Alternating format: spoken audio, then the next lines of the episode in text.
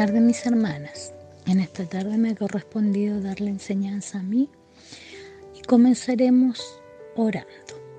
Padre nuestro que estás en los cielos, bendícenos al estudiar y meditar en tu palabra. Señor oh Dios, prepare nuestros corazones, nuestras mentes para comprender y poner por obra esta enseñanza. Lo pedimos lo creemos y agradecemos en el nombre de Jesús. La palabra de hoy la he titulado La oración y nos basaremos en el Salmo 5, versículos 1 al 3. Y también leeremos eh, una porción del libro de Mateo, del capítulo 6, versículos 9 hasta el 15. El Salmo 5 comienza así. Escucha, oh Jehová, mis palabras, considera mi gemir. Está atento a la voz de mi clamor, Rey mío y Dios mío, porque a ti oraré. Oh Jehová, de mañana oirás mi voz, de mañana me presentaré delante de ti y esperaré. Comenzaremos diciendo que orar es expresar sentimientos y pensamientos hablados. La Biblia nos habla de que oremos en todo tiempo. También nos dice orar sin cesar. La oración es una de las mayores bendiciones que tenemos mientras estamos sobre la tierra. Por medio de ella podemos comunicarnos con nuestro Padre Celestial. La oración es un diálogo franco y sincero con Jehová Dios. Debemos orar o hablar solo con Dios, con nadie más. No debemos orar o hablar con ningún familiar, pariente o amigo que ya haya partido de este mundo. Eh, porque a veces hablamos con las personas que ya no están, le hablamos y ya han partido. Tampoco debemos de hablar o orar con ídolos, con ninguna cosa hecha por mano de hombre o de Dios mismo como una planta eh, o cosas que a veces tendemos a, a pedirle, a orarle, a hablarles. En el libro de Éxodo 20, del 3 al 5, nos dice claramente, no tendrás dioses ajenos delante de mí, no harás imagen ni ninguna semejanza de lo que esté arriba en el cielo, ni abajo en la tierra, ni en las aguas debajo de la tierra. No te inclinarás a ellas, ni las honrarás, porque yo soy Jehová, tu Dios fuerte, celoso, que visito la maldad de los padres sobre los hijos hasta la tercera y cuarta generación de los que me aborrecen. La clave del éxito aquí en la vida terrenal está en la oración a nuestro Padre Celestial. ¿Qué debemos de hacer a diario? Sí, debemos orar todos los días. Debemos hablar, orar con, eh, hablar con Dios. Como lo hace David aquí en el Salmo 5. David está haciendo una oración, una plegaria, porque él espera ser escuchado. David reconoce la santidad de Dios y se presenta delante de él, solicitando protección. El primer versículo dice, escucha, oh Jehová, mis palabras y considera mi gemir. Él está atento a la voz del clamor de David y al clamor de nosotros también. Después dice, Rey mío y Dios mío, porque a ti oraré. Oh Jehová, de mañana oirás mi voz, de mañana me presentaré delante de ti y esperaré. Veamos el énfasis aquí. Él pide que Dios lo escuche. ¿Y qué es lo que tiene que oír Dios? Su gemir, su clamor, su oración. La oración es eso, es abrir el corazón a Dios, viéndole como un amigo, es presentarle nuestras necesidades, nuestro clamor, nuestro gemir. Y David lo hace así cuando dice, oh Dios, de mañana oirás mi voz, de mañana me presentaré ante ti y esperaré. Porque David comprende que las primeras horas de cada día debemos presentarnos delante de Dios y encomendar nuestro día a Él no podemos comenzar el día sin presentarnos de rodillas buscando a Dios en oración. Debemos hacer el hábito de hablar, de orar a Dios. Debemos comprender que orar no son personas que van a un lugar determinado y en voz alta le digo al Padre lo que yo quiero, lo que yo necesito o cuáles son mis necesidades y prioridades una y otra vez. Tampoco es oír a una persona que esté orando y yo repito lo que esa persona está diciendo, porque si hago eso, entonces yo estaría rezando y no orando. Entonces debemos concluir que repetir algo que otra persona dice, eso es rezar, es algo repetitivo. En cambio, la oración es simplemente hablar con Dios y se siente muy bien. Al principio vamos a comenzar teniendo un monólogo, o sea, solamente vamos a hablar nosotras, cada una en lo personal. Pero a medida que vayamos haciendo un hábito al tener tiempos de oración con el Señor, nos vamos a dar cuenta de que orar no es solamente hablarle a Dios, sino que también debo escucharle. Debemos tener una conversación con Dios en donde yo le hablo, le cuento, le explico lo que me pasa, lo que a mí me angustia, lo que yo necesito, pero también le tengo que hacer preguntas y esperar sus respuestas. Eso lo vamos a lograr siendo constante en la búsqueda, en la oración, en hablarle a Dios todos los días. Padre, ¿es esta tu voluntad? Padre, ¿qué hago? Padre, ¿me puedes guiar? Todas las personas podemos oír la voz de Dios. Sí, así es, mis hermanas. Pero ¿por qué no la oímos? Simplemente porque no hemos aprendido a orar correctamente. Tal vez porque lo único que hacemos es hablar, hablar y hablar. Luego decimos en el nombre de Jesús, amén y amén. Y no le permitimos el tiempo suficiente para que Él nos responda, un tiempo prudente de quedarnos en silencio o preguntarle, Padre, ¿me quieres responder ahora? Y espero un rato. Yo quiero escucharte y esperar en silencio. Y vendrán pensamientos fuertes y claros a nuestra mente. A veces Él no nos va a responder al tiro, puede hablarnos en sueños. En el libro de Job capítulo 33 versículos 14 al 16 dice, sin embargo, en una o dos maneras habla Dios, pero el hombre no entiende por sueños, en visión nocturna, cuando el sueño cae sobre los hombres, cuando se adormece sobre el lecho. Entonces revela el oído de los hombres y les enseña su consejo.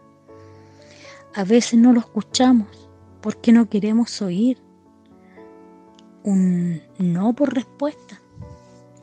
A veces le podemos decir, Padre amado, necesito un auto.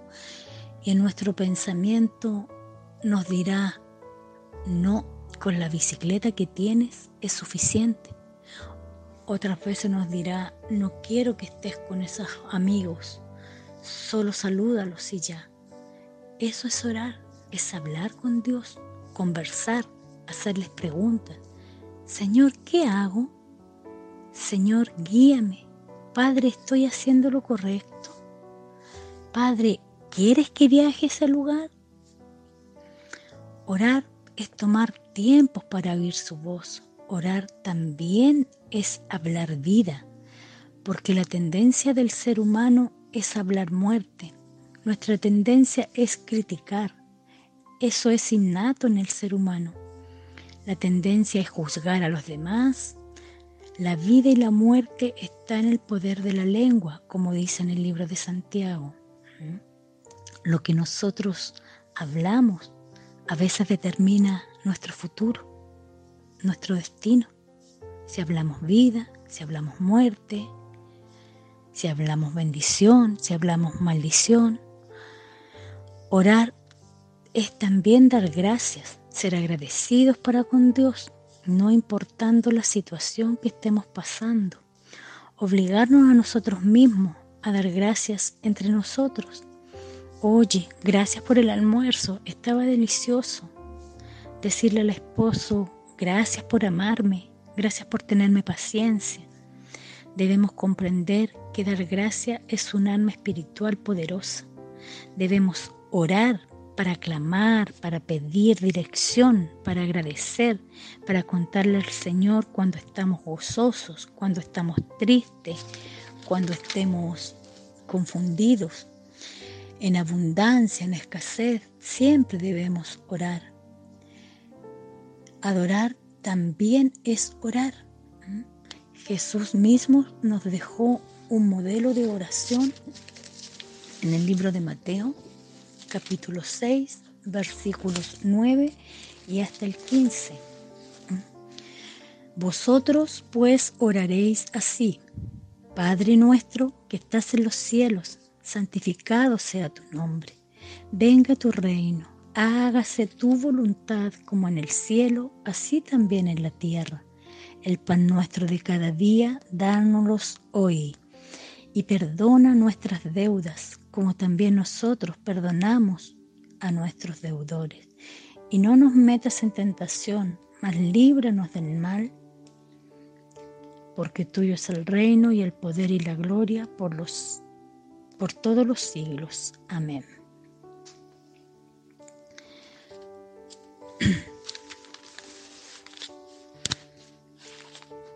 El Padre nuestro que estás en los cielos, dice, santificado sea tu nombre.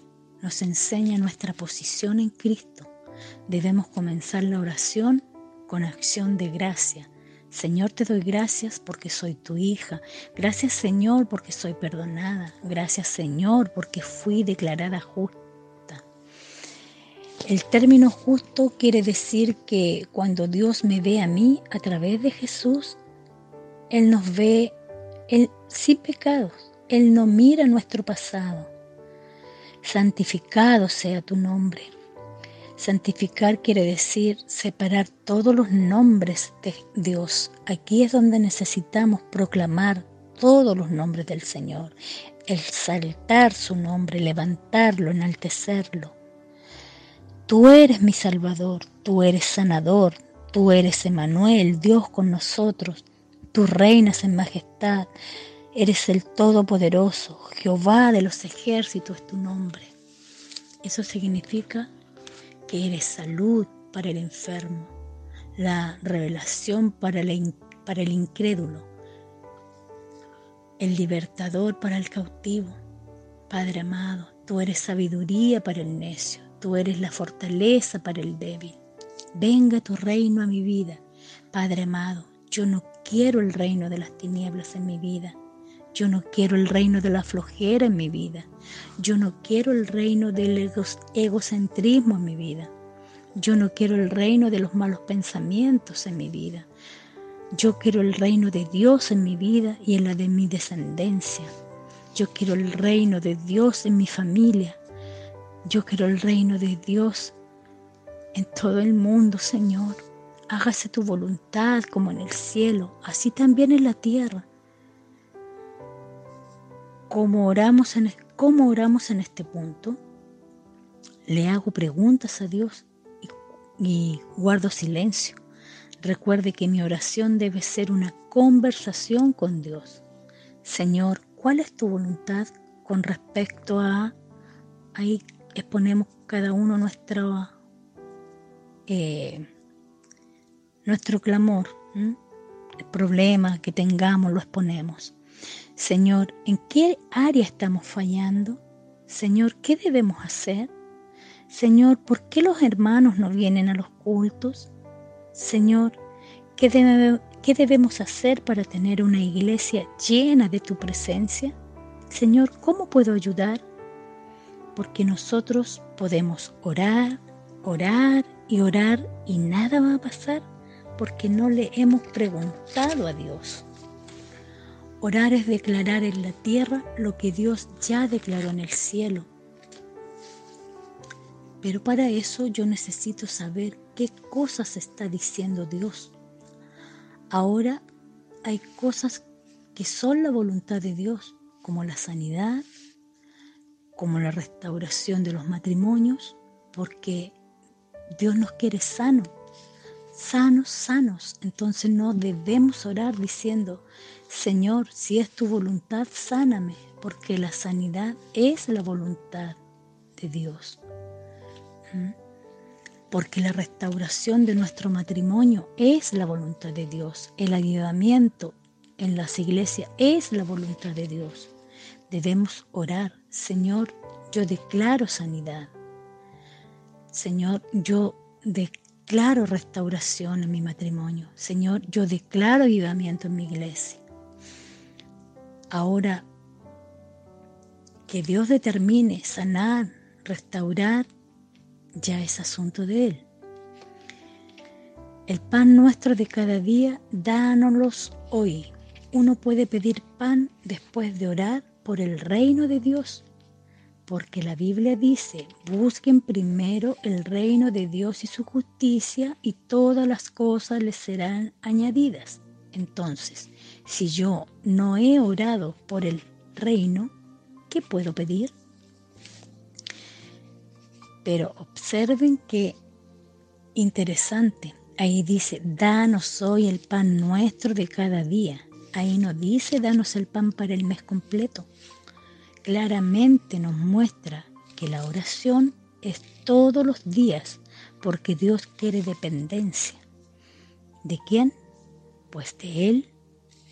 Si permaneces en mí y mis palabras permanecen en ustedes, pueden pedir lo que quieran.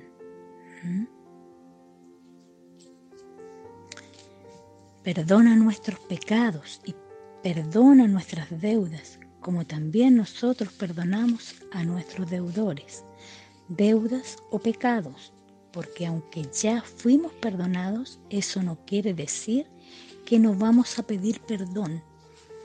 Tenemos que pedir perdón todos los días por una mala palabra, un mal pensamiento, y también perdonar a nuestros hermanos, familiares, colegas en el trabajo, por una mala palabra, por un desprecio, una ofensa que nos hayan ocasionado.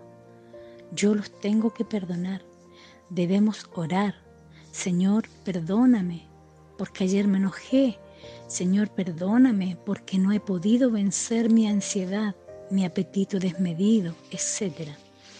Nosotros debemos perdonar todos los días a quienes viven con, nosotros.